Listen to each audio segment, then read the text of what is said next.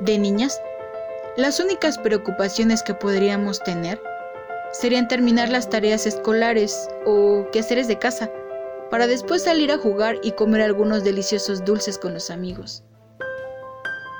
No ponemos mucha atención en cosas que nos hagan sentir tristes o nos molesten, tal vez porque creemos que la vida es así y ya.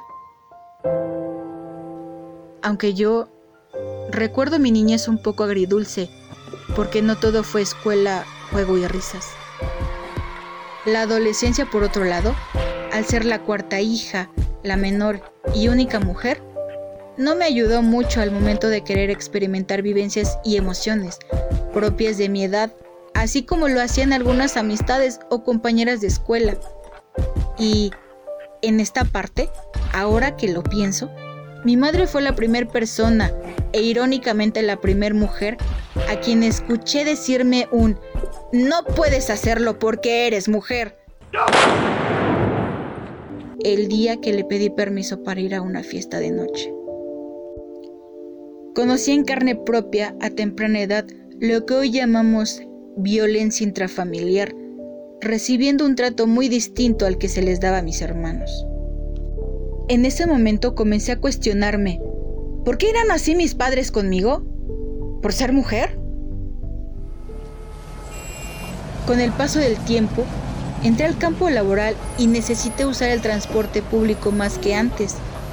Desde esos días hasta ahora, es que no me gusta usar el metro, porque en ese lugar viví las primeras horrendas experiencias de acoso sexual, como lamentablemente le sucede a muchas mujeres, sin importar la edad que tengan.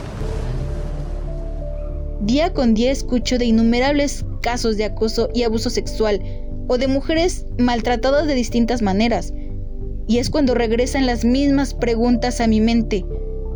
¿Por qué nos tratan así? ¿Nosotras qué hicimos? ¿Acaso lo merecemos?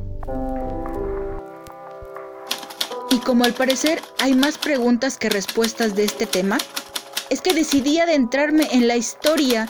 Quizá podría encontrar información valiosa para comprender el por qué las mujeres necesitamos gritar. Exigiendo nuestros derechos. ¿Por qué tenemos que pelear por una libertad que nos fue arrebatada? cuando en realidad nos corresponde como seres humanos que somos, así como la equidad entre mujeres y hombres. Porque, ¿quién decidió que tendría que ser diferente?